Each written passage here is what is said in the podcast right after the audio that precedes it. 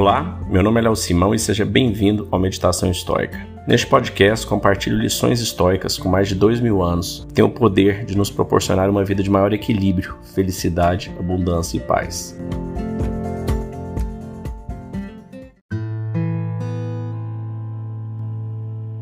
Hoje eu estou gravando o nosso centésimo episódio. E esse episódio é muito importante para mim porque há 100 dias atrás eu resolvi iniciar esse episódio.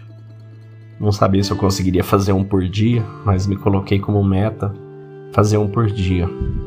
Então, às vezes eu gravo, né? Geralmente eu gravo mais de um. Para alguns dias que eu estou viajando, já está gravado, editado. Mas foi algo que me fez muito bem, vem me fazendo muito bem parar esse tempo, tanto para estudar, para refletir, me obrigar a estar tá mergulhando na filosofia, para conseguir compartilhar com vocês aqui um pouquinho do que eu venho aprendendo, do que eu venho lendo a cada dia, que tem me feito tão bem. E eu espero que esteja fazendo tão bem assim para você também. Para quem mais você tem compartilhado, eu gostaria de, se está te fazendo bem, se você está gostando, manda uma mensagem no Instagram, fala do que, que você gostaria de ver mais. Se você está gostando mais de Sêneca, mais de Marcos Aurelius, Ryan Holiday, Epiteto, e o que você tiver de sugestão e comentário, eu estou à disposição no Instagram, arroba Meditação Estoica, ou Facebook também. Então, obrigado por você estar comigo, para estarmos juntos até aqui. E hoje nós vamos falar, no nosso centésimo episódio, o tema é como você pode avaliar a sua evolução diária, né? como nós podemos avaliar essa evolução diária.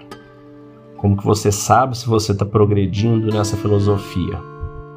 E essa é uma questão a qual todas as pessoas lutam em algum momento da sua prática, incluindo Sêneca. Quando escrevia suas famosas cartas, meditava sobre esse tema. Como é ficar melhor? Como você sabe que tudo isso está funcionando? Citando um de seus filósofos favoritos, Hecato, Sêneca apresenta uma métrica muito boa. Que progresso, você pergunta, eu fiz comecei a ser amigo de mim mesmo. Que maneira maravilhosa de colocá-lo. Ao invés de eu sou mais rico ou eu sou mais famoso, nem mesmo, né, durmo mais profundamente, estou lidando bem com uma crise. Claro que essas coisas são boas, possivelmente até importantes. Mas para os históricos, o objetivo desse trabalho era algo mais simples e mais sério. Estar confortável em sua própria pele, ser suficiente, ser um bom amigo para si mesmo. Uma pessoa que é amiga de si mesmo, escreveu Sêneca, é uma ajuda para toda a humanidade. Eles são gentis, eles são calmos, eles têm empatia por si mesmo e pelos outros.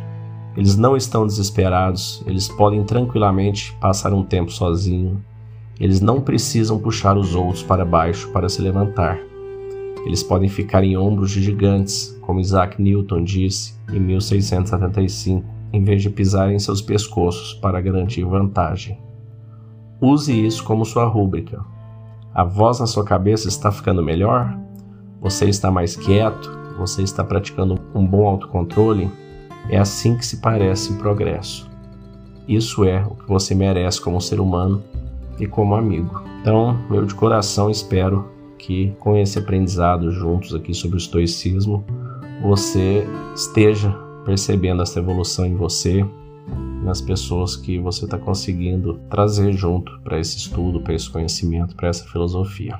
Um grande abraço, obrigado por estar comigo aqui nesse centésimo episódio e fique com Deus.